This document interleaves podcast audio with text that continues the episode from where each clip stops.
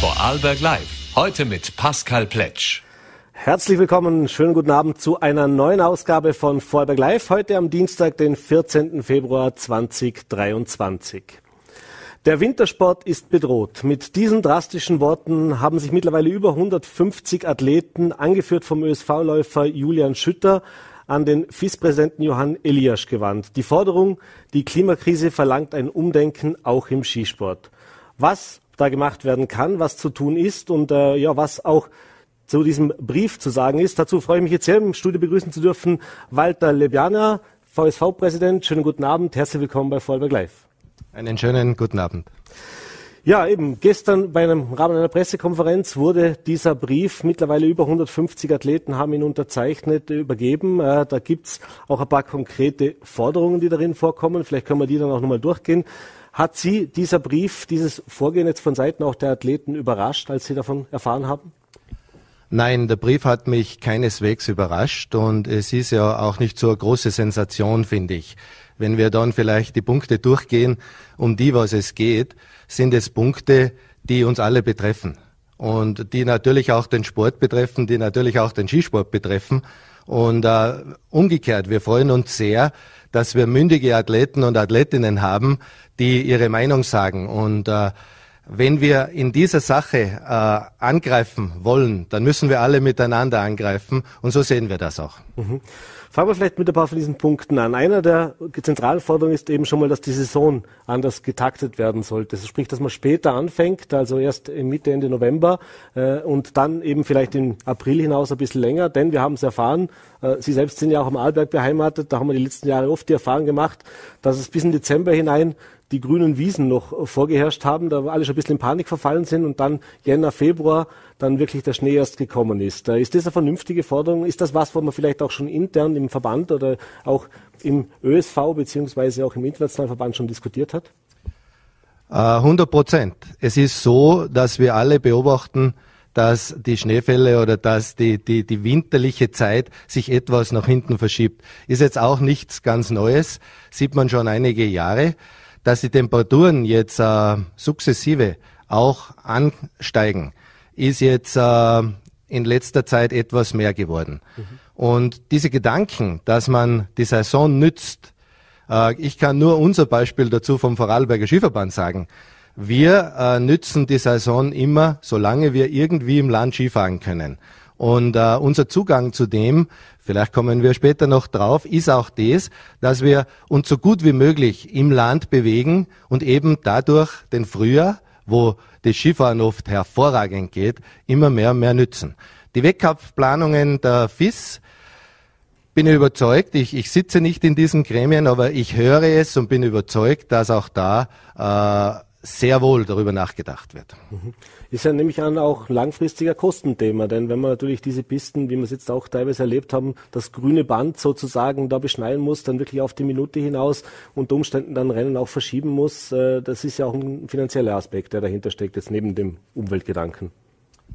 Äh, natürlich sind die Kosten immer sehr nahe und äh, dass es Grundbeschneiungen geben muss und wird, das ist, glaube ich, unumstritten. Und wenn man jetzt äh, so Wettkampfstrecken oft äh, oder Wettkämpfe in, in frühen Wintermonaten sieht, dann ist es im Grunde genommen auch so, dass ein Teil natürlich für die Veranstaltung gemacht wird, beschneit wird, aber ein anderer Teil natürlich auch eine Grundbeschneiung mhm. betrifft.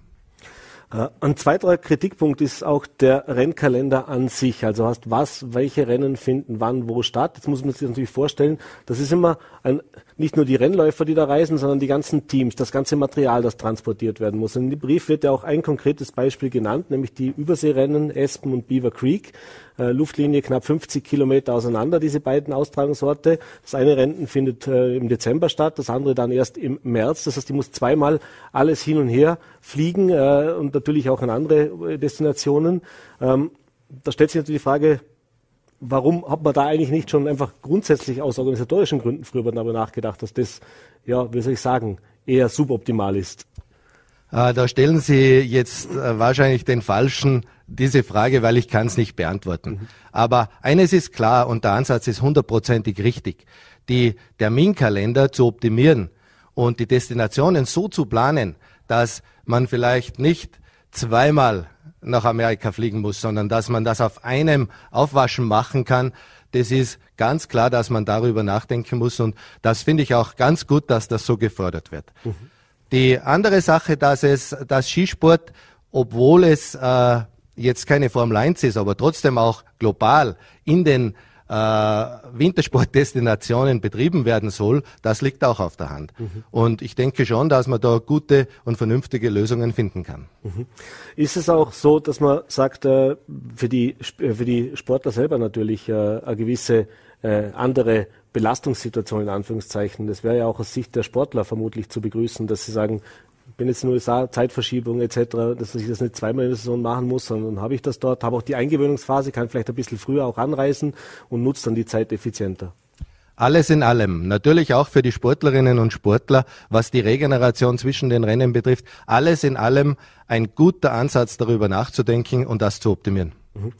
Wie optimistisch, ich weiß, du sitzt nicht in den Gremien, aber wie optimistisch sind Sie, sind erfahren, lange Jahre natürlich im Skizirkus auch beheimatet, äh, dass jetzt dieser Brief tatsächlich was bewegen kann? Also ist das was, wo man beim, bei der FIS, so wie Sie das vielleicht auch kennengelernt haben, dass man da schon drauf hört? Ich meine, es sind ja doch sehr, sehr klingende Namen da auch die, bei den Unterzeichnern dabei. Also die werden ja schon einen gewissen Einfluss auch ausüben können. Noch einmal, es ist äh, sehr zu begrüßen, dass der Brief so gemacht worden ist, dass die Athletinnen und Athleten das aussprechen, was sie in dieser Situation oder für diese Situation denken. Und ich bin überzeugt, dass man in der FIS und in diesen Gremien, wo immer, darüber nachdenkt. Ich kann nur eins sagen, äh, bei uns im Vorarlberger Skiverband, wir denken seit Jahren darüber nach, wie können wir unseren Beitrag dazu leisten und äh, wie können wir unter anderem Kilometer reduzieren. Mhm. Ist das ein österreichisches Phänomen? Weil es ist doch ein österreichischer ÖSV-Läufer, der das jetzt hier vorne weggeht. Und das haben wir auch in der Vergangenheit immer wieder gelebt, äh, erlebt. Da kann man vielleicht auch noch drüber sprechen, gerade in den letzten jüngsten Monaten. Immer wieder sind es vor allem auch österreichische Skiläufer und äh, äh, ja, Skiathleten, die sich, soll ich sagen, auch ein bisschen vehementer zu Wort melden, die eben auch ihren Standpunkt dann ganz klar machen. Ja, das äh, denke ich schon, dass äh, wir Österreicher dazugehören, wenn wir empfinden, dass etwas zu sagen ist, äh, dass wir das auch aussprechen. Und so sind es auch unsere Athletinnen und Athleten. Äh, noch einmal, das äh, macht uns eigentlich auch stolz. Mhm. Apropos wenn wir was zu sagen haben, dann sagen wir es. Äh, das, äh, wenn wir zum ÖSV schauen ein bisschen, da gab es in den letzten Monaten auch einiges an Diskussionen äh, rund äh, um die Besetzung auch des ÖSV-Präsidiums. Äh, es gab natürlich auch die jüngste Auseinandersetzung mit dem ehemaligen Präsidenten gegenüber auch dem Patrick Ortlieb, den Sie ja auch persönlich gut kennen. Äh, wie verfolgt man das als, als Präsident eines Landesverbandes, dass hier solche Diskussionen auch in der Öffentlichkeit äh, ausgetragen werden? Äh, was haben Sie oder wie haben Sie das erlebt? Also äh, wir sehen das so, dass wir uns genau anschauen, was passiert und, und ich sitze ja auch im ÖSV äh, in der Präsidentenkonferenz und das ist nicht so, dass äh, dann Sachen einfach vergessen werden oder, oder irgendwo hingeschoben werden. Wir beobachten diese Situationen sehr genau. Äh, umgekehrt ist es, glaube ich, ist alles gesagt. Es ist äh, sehr viel hin und her diskutiert worden und jetzt sind wir mitten unter der WM und äh, es ist sehr gut, dass jetzt Ruhe ist und dass wir uns auf den Sport fokussieren können. Mhm. Und ein zweites Thema vielleicht noch ganz kurz, das können Sie vielleicht auch aus der eigenen Erfahrung als Trainer sagen. Es gab auch diese Trainerdiskussionen, die gibt's auch im USV immer wieder. Letztes Jahr haben wir das Diskussionsthema gehabt äh, beim Johannes Strolz. Da ging es ja darum, wie trainiert er selber doch im Team, äh, wie, wie funktioniert die Betreuung. Äh, dann der sehr, sehr erfolgreiche Olympiade natürlich. Jetzt haben wir es mit der Katharina Linsberger erlebt. Auch sie hat sich jetzt mitten in der Saison äh, vom Trainer getrennt, ein alter Bekannter. Äh, auch im Vorberger Skisport ist jetzt der neue Trainer. Ähm, Vielleicht einmal ganz kurz, was bedeutet das aus Sportlersicht auch, wenn ich jetzt mitten in der Saison, mitten im Wettkampf, es läuft vielleicht nicht so rund, für die Kathi Linsberg haben wir das ja auch erlebt jetzt dieses Jahr, ist nicht so zufrieden mit ihren Leistungen auch selbst. Äh, wenn das da mitten in der Saison ein Wechsel ist, was kann das auswirken? Äh, was kann das im Positiven bewegen und was bringt es aber auch ein bisschen Unruhe ins Team? Also es ist so, äh, wenn man wenn man es vom Frühjahr her aufzäumen, ist es so, dass es schon einige Wechsel gegeben hat selbstverständlich äh, äh, Wechsel gegeben hat, dass Vertrauenspersonen äh, die Fronten gewechselt haben. Aber es ist eine freie Marktwirtschaft und äh, äh, oft gibt es Situationen, da habe ich selber auch erlebt, da will man einen Wechsel machen, obwohl man ein sehr gutes äh, Pferd im Stall hat. Und äh, man braucht aber das auch als Trainer. Man braucht es vielleicht auch als Servicemann. Und somit sind aber doch einige Wechsel zusammengekommen. Ich finde, dass äh, dann die Zeit gegeben werden muss, dass man sich zusammenfindet. Mhm. Bei der Katharina ist jetzt die Situation mit dem Trainer leider eskaliert. Aber auch da hätte ich lieber gesehen, aus meiner Sicht, wenn man sich die Zeit gegeben hätte und das kontinuierlich fortgesetzt hätte. Dass jetzt der Matthias Berthold einspringt dafür, das ist eine tolle Sache. Mhm. Äh, kommen wir vielleicht eben genau auf unsere Vorarlberger Skiathleten zu sprechen. Ich glaube, es gab wenig, wenig Zeiten in, in der Vorarlberger Skigeschichte, wo man zeitgleich so viele Athleten in den verschiedensten Bereichen im Spitzenfeld hatten. Letztes Jahr natürlich diese sehr, sehr erfolgreiche Olympiade, nie zuvor so viele Goldmedaillen im Wintersport mit nach Hause gekommen, auch wenn man natürlich große Namen in der Vergangenheit hatte, aber diese Breite auch vom Snowboard über Skifahren, jetzt aktuell diese Saison natürlich auch das Skispringen mit dabei, ja, wo man das erste Mal eine Weltmeisterin äh, bzw. eine Weltcupsiegerin äh, im Skispringen vermutlich in Vorarlberg haben werden. Also das ist ja jetzt schon mehr oder weniger in trockenen Tüchern, wenn wir jetzt nicht verschreien wollen. Äh, ist das das Resultat Darum komme jetzt nämlich genau drauf, auf diese Going for Gold. Also das ist eine Initiative, die vor etlichen Jahren gestartet worden ist, gerade mit jungen Athleten, um das Trainingsmodell in Vorarlberg auch spezieller und konzentrierter auf den einzelnen Athleten abzustimmen? Ist das sowas, wo man als Präsident dann auch sagen kann, so haben wir schon einiges richtig gemacht? Ähm, ja, ja, aber äh, ich hole schon ein bisschen aus. Äh, die Weltmeisterin äh, Eva Pinkelnick äh, ist noch nicht da. Wir, sie wird alles daran setzen, auch Weltmeisterin zu werden. Sie hat eine gewaltige Performance heuer führt im Weltcup, mhm. überlegen, und äh, trotzdem wissen wir, Skispringen ist sehr sensibel. Aber das ist eine tolle Form und die hat sie sich erarbeitet über Jahre. Aber speziell auch, wenn man weiß, letztes Jahr war sie nicht so erfolgreich, jetzt ist sie wieder sehr erfolgreich, äh, speziell in der letzten Zeit. Mhm. Und da sind immer gewisse Faktoren dabei. Neben den Albinen, äh, nordischen, äh, haben wir aber auch jetzt neu dazu die Skicrosser. Mhm.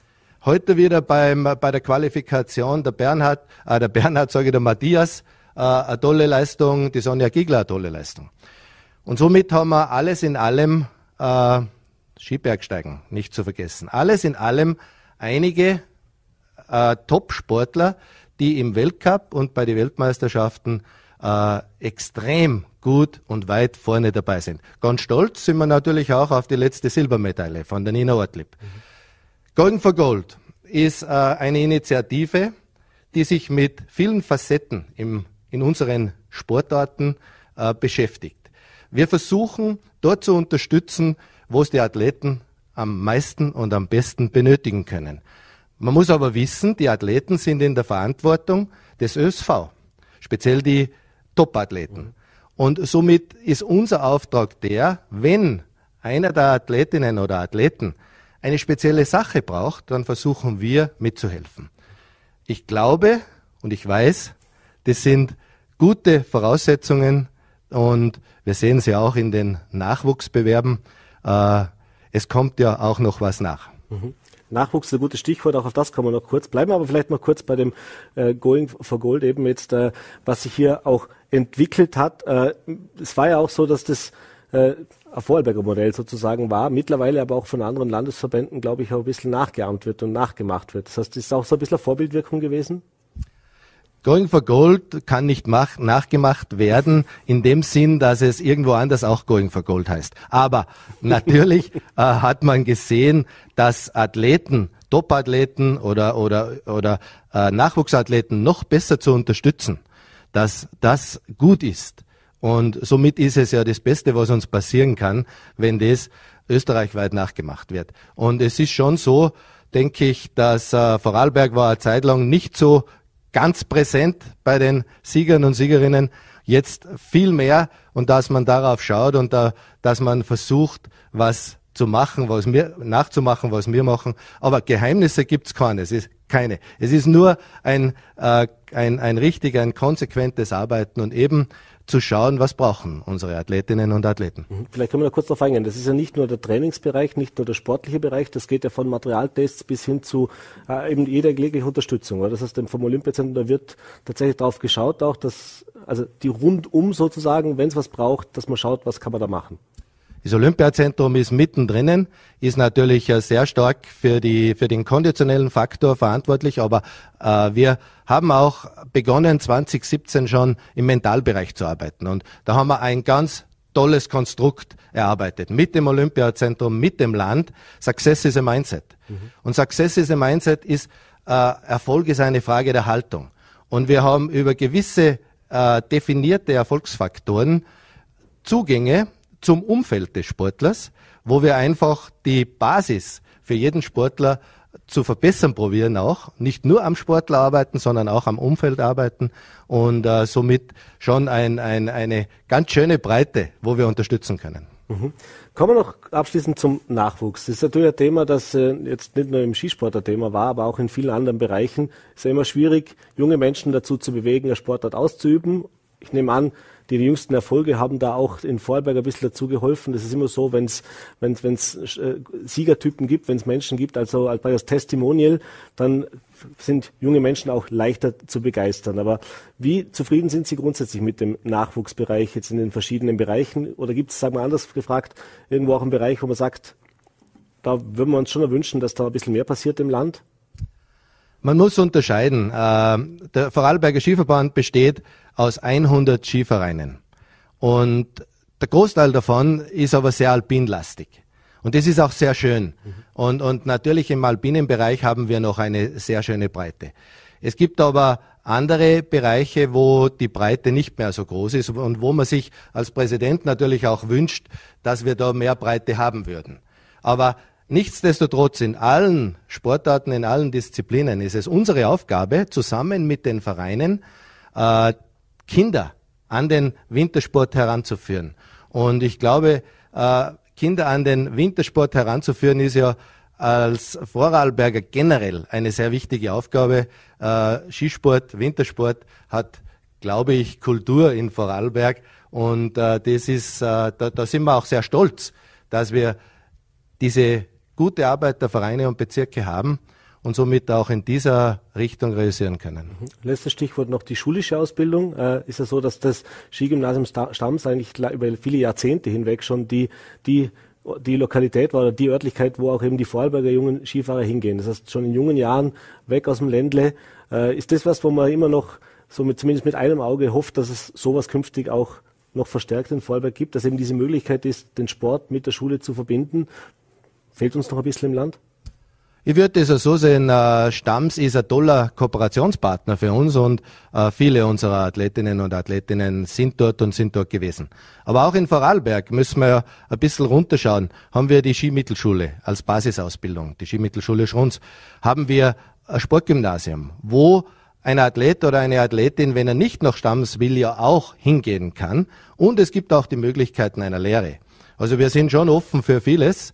Äh, Stamms ist jetzt nicht so weit weg, dass man sagen muss, das ist für uns nicht erreichbar. Und äh, darum würde ich sagen, äh, wenn man sich was wünschen könnte, ja, aber ganz realistisch ist es wahrscheinlich nicht. Mhm. Und allerletzte Frage noch, jetzt die WM läuft ja noch, äh, die Saison geht auch noch ein bisschen. Äh, was wünscht sich der VSV-Präsident jetzt noch für diese Saison, gerade von den Vorarlberger Athletinnen und Athleten? Für den Hämmerle geht es mit dem Snowboard dann ja hoffentlich jetzt am Wochenende los. Äh, der war jetzt noch verletzt, aber zumindest die jüngsten Prognosen, die er auch schon selbst gemacht hat, ist, dass er ab Freitag wieder aufs Board kann. Aber was sind noch so die, die, die Wünsche und Hoffnungen, die man jetzt noch in, für den Rest der Saison mit rausschicken kann? Also wir wünschen uns immer oder auch ich wünsche mir immer, dass unsere Athleten so gut wie möglich performen können und so erfolgreich wie möglich sein können. Das ist aus ihrer Ansicht schon der Anspruch, den sie gerecht werden wollen. Und trotzdem haben wir oft verschiedenste Ausgangssituationen. Bei Mitzi wissen wir ganz genau, jetzt ist er einmal eine Zeit nicht an Bord gewesen und hat nicht trainieren können, weil er eine Verletzung gehabt hat. Und darum muss man immer schauen, wo ist gerade der Ausgangspunkt, was ist die nächste Sache, die ansteht. Und dann muss man, so wie das der Athlet probiert, das Bestmögliche herausholen und wir versuchen, so gut wie möglich und bestmöglich die Daumen dafür zu drücken. Herr, Lebeiner, wenn ich den Namen jetzt auch nochmal richtig rausbekomme, verzeihen Sie mir. Äh, vielen Dank für diese Ausführung, vielen Dank für den Besuch im Studio. Alles Gute und äh, schöne Zeit noch diese Saison auf jeden Fall. Und viele Erfolge wünschen wir uns natürlich. Herzlichen Dank, danke für die Einladung. Schönen Danke. Abend noch. Und wir wechseln jetzt das Thema und äh, gehen vom Schnee ins Wasser, genauer gesagt auch unters Wasser. Freue mich jetzt sehr, meinen nächsten Gast begrüßen zu dürfen. Bei mir im Studio jetzt Dr. Martin Wessels äh, vom Institut für Seenforschung, Landesanstalt für Umwelt Baden-Württemberg. Schönen guten Abend, herzlich willkommen bei Vorarlberg Live. Einen schönen guten Abend, ich freue mich sehr, hier zu sein und äh, Ihnen Rede, Rede und Antwort stehen zu können.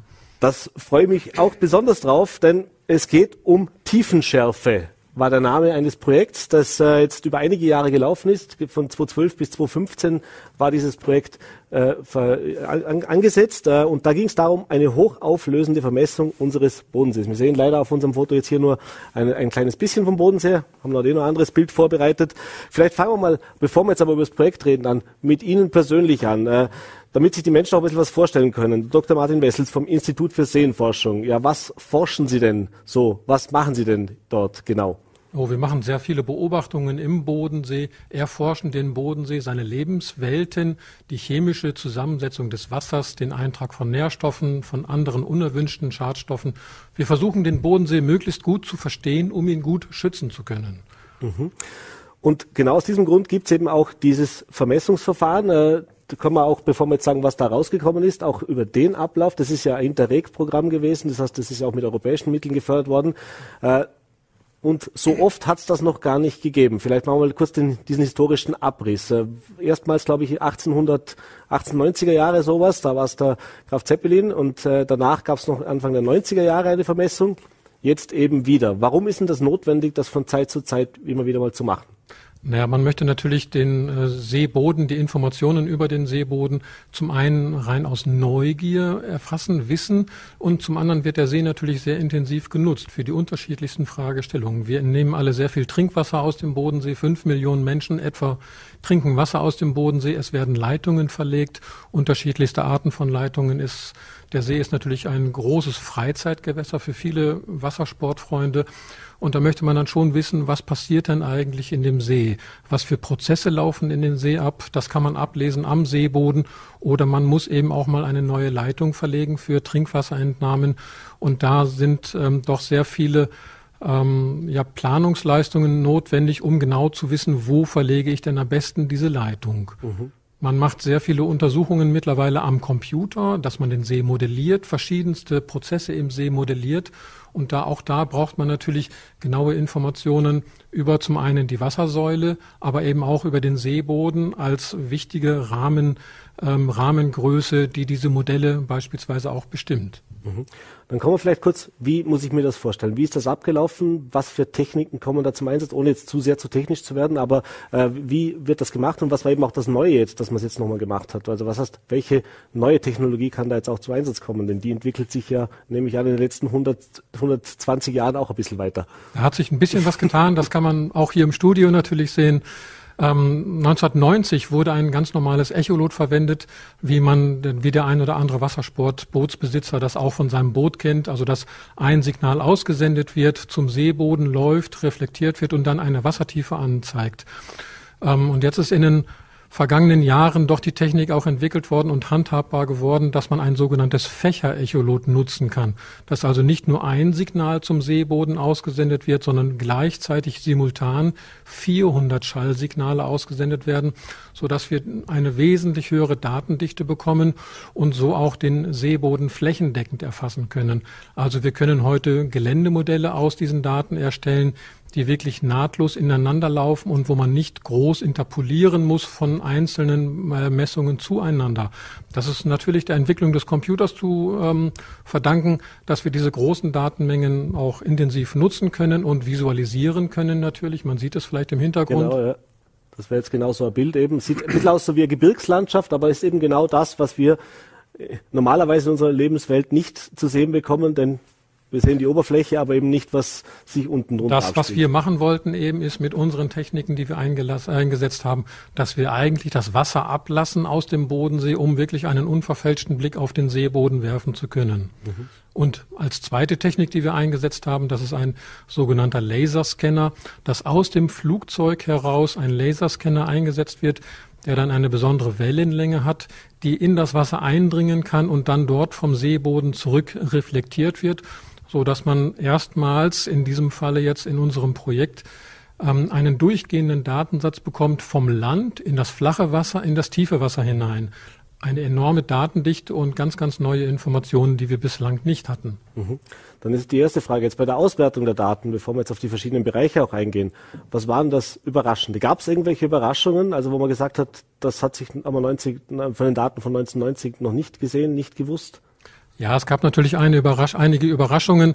Ähm, 1990 hatte man einige Vermutungen gehabt über den Verlauf des Alpenrheins im Bodensee, am Seeboden entlang. Ähm, da hat man dann so. sehen wir jetzt hier genau. Ja, das ist jetzt der Alpenrhein, die Rheinmündung hier. Man sieht, wie reichhaltig das Ganze strukturiert ist, ähm, unmittelbar der, bei der Rheinmündung mit diesen einzelnen Rinnen und Rinnensystemen. Das wusste man vorher definitiv nicht, wie kleinräumig das Ganze strukturiert ist und was für großartige Prozesse man auch ähm, aus diesen Daten dann ablesen kann. Wir haben einige Wracks natürlich entdeckt. Mhm. Wir haben am Schweizer Seeufer beispielsweise auch diese Hügel entdeckt in der Flachwasserzone, die vorher unbekannt waren, obwohl sie wirklich direkt vor den eigenen Augen ähm, in vielleicht fünf bis sieben Metern Wassertiefe zu finden waren. Aber das kann man nur entdecken, wenn man wirklich flächendeckende Aufnahmen hat und so sich ein großes zusammenhängendes Bild machen kann vom Seeboden. Mhm. Das heißt, jetzt nicht nur die Geologen und nicht nur die Umweltwissenschaftler profitieren von solchen Aufnahmen, sondern eben auch ganz andere Fachbereiche, wie unter Umständen die Archäologie oder äh, das heißt also diese Daten werden der Wissenschaft in ganz viel, vielfältiger Weise dann auch nützlich sein. Also die Archäologie, die hat derzeit aktuell in Baden-Württemberg ein großes Projekt gestartet, dass man die Wracks im Bodensee inventarisieren möchte. Ähm, dass man also weiß, es gibt natürlich sehr viele Wracks im Bodensee, aber es ist nie wirklich konsistent untersucht worden. Was für Wracks sind es denn? Sind sie schützenswert? Ist es eine mittelalterliche Ledine oder ist es ein ähm, vor einigen Jahren erst untergegangenes Sportboot beispielsweise? Da möchte man ein Inventar schaffen, um wirklich auch die Unterwasserdenkmäler besser schützen zu können. Das ist sicherlich eine Fragestellung, wo ganz andere Fachbereiche, an die wir vorher gar nicht gedacht haben, diese Daten nutzen können. Mhm. Aber darüber hinaus eben auch die Wasserwirtschaft benötigt viele Daten, um beispielsweise Leitungen zu verlegen im See ähm, oder auch im Seerhein in Konstanz, ähm, wo dann Gasleitungen unter dem Seeboden durchgebohrt werden mit neuen Verfahren. Da muss man natürlich auch wissen, wie tief ist es denn da und wie sieht denn da der Untergrund aus. Mhm. Jetzt sehen wir hier eben die Rheinmündung. Das ist natürlich für uns Vorarlberger sozusagen diese die südliche, das südliche Ende des Bodensees das am interessantesten. Äh, und das ist immer das Thema, das Rheinvorland wächst und wächst von Jahr zu Jahr weiter in den Rhein hinein. Es finden auch aktuell gerade wieder Sicherungsmaßnahmen statt, um den Rheindamm noch besser zu befestigen und auch künftig noch weiter rauszusenden. Und das heißt ja, äh, es kommt so viel Material rein, er verlandet natürlich immer mehr. Jetzt werden wir das nicht mehr, wir beide werden es nicht erleben und vermutlich auch noch ein paar Generationen werden das haben. Aber dieses ganze Thema Bregenzer zerbucht äh, ist über kurz oder lang dann mal irgendwann gefährdet. Hat sich da vielleicht auch Überraschendes getan in diesen letzten, seit der letzten Aufnahme, dass es vielleicht, ist das mehr, weniger oder ist das so, wie man es erwartet hat von den, von den Mengen des, des Geschiebes, das da auch mit in den See fließt? Na, das ist ungefähr das, was man erwarten kann. Ähm, die große Materialmenge, die wird hineintransportiert von einzelnen Hochwassern des Alpenrheins. Wenn der Rhein mal 1000, 1800, 2000 Kubikmeter pro Sekunde transportiert, dann sind da einige Gramm an Schwebstoffen, also feste Masse in dem äh, Fluss enthalten. Es wird Kies hineintransportiert, wenig. Es wird ja auch einiges entnommen. Es wird viel Sand und viele feinkörnige Partikel in den See hineintransportiert. Und diese Partikel, die setzen sich ab, wenn sie aus dem Rhein herauskommen. Man sieht das, wenn man mit dem Boot dort vorbeikommt, den sogenannten Rheinbrech, wirklich, dass dieses trübe Wasser abtaucht unter das wärmere Seewasser und dann sehr, sehr viele Ablagerungen dort macht. Und da kann der Bodensee natürlich einiges schlucken an Materialmengen, die, hin, die äh, hineintransportiert werden. Der See hat ja etwa ein Volumen von 50 Kubikkilometern. Das ist doch eine ganze Menge. Mhm. Und ähm, pro Jahr werden zwei, drei, im Extremfall auch mal sechs, sieben Millionen Kubikmeter Material in den See hineintransportiert. Vieles davon ähm, bleibt mündungsnah liegen, führt dann auch zu Untiefen. Ähm, das Hochwasser von 19, äh, 2018 beispielsweise, wo sich ja eine Insel gebildet hat im Flusslauf oder am Ende des Flusslaufes, aber vieles wird auch eben weiter hineintransportiert in den See und führt da zu Ablagerungen. Aber das ist natürlich ein ganz normaler Prozess, der jeder der, oder den jeder See mitmacht. Jeder See wird irgendwann ähm, eine begrenzte Lebensdauer haben und auch verlanden. Mhm. Jetzt haben wir die letzten Jahre, gerade wenn wir diese warmen Sommer haben, auch niederschlagsarme Winter gehabt haben, äh, oft natürlich erlebt, dass gerade die, die ufernahen Bereiche, also der See eigentlich sehr, sehr niedrigen Wasserstand hat. Ähm, ist das was, was, äh, wie soll ich sagen, jetzt auch sich Auswirkungen oder dass man das mal auch sieht bei solchen Messungen dann, dass das über langfristig äh, für ein Problem vom See wird? Oder kann man sagen, da haben wir noch Luft nach oben? Ja, die Wasserstände an sich sind für den See nicht so stark das Problem. Das ist natürlich die Nutzung des Sees und zum Teil auch die Vegetation des Sees und rund um den See. Also wenn die Niederschlagsverhältnisse sich verändern, weil, wir haben es gerade gehört, auch die, die Skisaison ist auch eine andere oder verändert sich. So sehen wir auch am Bodensee, dass es vielleicht im Winter auch mal ein ausgeprägtes Hochwasser geben kann. Wir haben gerade im vergangenen, also im vorvergangenen Jahr 2021 Rekordwasserstände gehabt im Februar. Das hatten wir bislang nicht. Und da muss sich natürlich auch die Vegetation drauf einstellen und da muss man gucken, was passiert dort im Detail. Also da gibt es sicherlich einige Veränderungen. Ähm, und genau darum war es uns auch sehr, sehr wichtig, dass wir die Flachwasserzone sehr genau vermessen können, sehr präzise und hochauflösend vermessen können mit diesem Laserscan-System, um da erstmals eine gute, plausible und verlässliche Datengrundlage auch für spätere Messungen dann zu haben, um zu gucken, was ist dort das Erosionsgeschehen, wo gibt es Umlagerungsprozesse, wie ist die, die natürliche Dynamik in diesem Flachwasserbereich. Darüber wissen wir noch gar nicht so viel, wie man eigentlich wissen müsste, um das gesamte System gut zu verstehen. Mhm. Äh, jetzt vielleicht weniger mit der, mit der Vermessung zu tun, aber jetzt gerade, weil Sie gesagt haben, es sind über fünf Millionen Menschen, die das Trinkwasser auch nutzen, äh, auch äh, viele, viele tausende Menschen, die das als Bade- oder als Freizeitgebiet äh, nutzen. Wie sieht es denn grundsätzlich so mit der Situation im Bodensee aus? Wie ist die, wie soll ich sagen, der Gesundheitszustand sozusagen des Bodensees? Ja, der Gesundheitszustand des Bodens ist eigentlich gut bis sehr gut. Mhm. Ähm, da gibt es natürlich ähm, Kriterien wie die ähm, EU-Wasserrahmenrichtlinie, die dem Bodensee einen sehr guten Zustand ähm, bescheinigt, in den meisten Aspekten auf jeden Fall. Aber wir haben natürlich auch nichtsdestotrotz einige Probleme im Bodensee.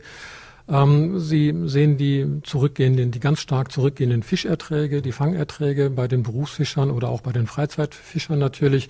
Bei den Felchen, das ist eine ganz eigene Fragestellung, wo die Fischer sagen, es sind zu wenige Nährstoffe im See, wo wir neu eingewanderte Tierarten im Bodensee haben, eine Massenentwicklung von Stichlingen beispielsweise, die ein ganz starker Nahrungskonkurrent für die ähm, Wasserflöhe sind, äh, für die Felchen sind, die auch sich von Wasserflöhen ernähren. Oder dass wir beispielsweise auch ähm, neue Muschelarten, die Quaggermuschel genau, ja. im See eingeschleppt haben. Wir haben es eingeschleppt, wir Menschen mit unserer Nutzung, ähm, die auf mal ein riesengroßer Nahrungskonkurrent auch ähm, ist, ähm, die den Wasserflöhen möglicherweise dann eben auch das, das Futter wegfrisst, so dass wir dort sehr, sehr große Veränderungen im See beobachten. Und dazu kommt dann eben auch noch der Klimawandel. Auch das ist natürlich wieder eine Anknüpfung an die, an die Wintersportsaison irgendwo. Ähm, wir sehen, es gibt ganz massive Änderungen und damit muss der Bodensee zurechtkommen und da möchten wir natürlich versuchen, dass der Bodensee möglichst gute Startbedingungen hat, dass er möglichst wenig an zusätzlicher Belastung auch hat. Wie gut funktioniert hier auch die internationale Zusammenarbeit? Denn der Bodensee immerhin ist ja äh, drei Länder, also sprich Deutschland, die Schweiz und Österreich, äh, auch wenn wir den kleinsten Anteil sozusagen des Bodensees auf unserem Territorium haben, aber nichtsdestotrotz ist er unser ganz wichtiges und liebgewonnenes äh, ja, äh, Gewässer natürlich. Äh, wie wie sieht es denn da aus? Äh, wie, wie, wie kooperieren Sie auch mit über die Grenzen hinweg? Also ganz wichtig in dem Zusammenhang zu nennen ist natürlich die internationale Gewässerschutzkommission für den Bodensee. Das ist ein ganz, ganz wichtiger Spieler hier am Bodensee. Da hat man sich dann im Jahr 1959 darauf geeinigt. Da hat man gesehen, die Nährstoffbelastung des Bodensees nimmt ganz stark zu. Es gibt ganz starke Veränderungen hin zu einem überdüngten Gewässer. Und da hat man sich, oder unsere Vorväter, muss man sagen, ähm, sehr frühzeitig zusammengesetzt und gesagt, wir möchten gerne zusammenarbeiten. Wir haben einen See, auf dem es keine echte Grenzziehung gibt. Das ist damals vergessen worden im Wiener Kongress. Mhm. Ähm, möchten aber zusammenarbeiten, um die gemeinsamen Probleme des Sees auch gemeinschaftlich bearbeiten zu können und so zu dem Schutz des Gewässers beizutragen. Und da ist ähm, Österreich, Vorarlberg neben der Schweiz und Baden-Württemberg und Bayern natürlich ganz wichtige Spieler und da ist der Austausch ausgesprochen gut und man verständigt sich, äh, man hat auch Mechanismen getroffen, dass man einstimmige Beschlüsse findet und trifft und die dann auch gemeinsam umsetzen kann. Also Zusammenarbeit ist ein ganz, ganz wichtiges Thema. Mhm. Zum Abschluss noch eine persönliche Frage. Sie verbringen so viel Zeit am See. Äh, Ihr Lieblingsplatz am See, wo ist es am schönsten? Bei mir fast vor der Haustür. In Konstanz in Start auf der Mole. Ja. Super. Äh, für alle, die es interessiert natürlich und die noch mehr wissen wollen, das ist auch der, ein, mit der Grund, warum Sie heute natürlich bei uns im Ländle sind. Äh, heute ab 19 Uhr in der Natura Dornbirn gibt es einen Vortrag eben genau zum Thema Tiefenschärfe. Äh, da werden Sie nochmal das Projekt auch vorstellen und uns natürlich auch die Fragen beantworten, die es dort gibt. Äh, ich sage auf jeden Fall danke, dass Sie heute den Weg auch zu uns ins Studio gefunden haben. Äh, sind schon gespannt, was auch künftig uns aus dem See noch alles erwartet. Sie haben schon erwähnt, Stonehenge und Co. Äh, für uns natürlich immer auch spannend, was sich jetzt abseits des Wassers und des normalen Wassersports im See so noch verbirgt. Vielen Dank und alles Gute. Ich bedanke mich. Vielen Dank. Auf Wiedersehen. Und das war's mit unserer heutigen Ausgabe von Vorarlberg Live. Hoffe, es hat Ihnen gefallen. Und wie gesagt, wir sind morgen wieder da, 17 Uhr, Voller T, VNRT und Lelle TV. Und jetzt wünsche ich natürlich allen Liebenden noch einen schönen Walddienstagsabend. Hoffe, Sie können ihn ordentlich genießen. Und ja, machen Sie es gut.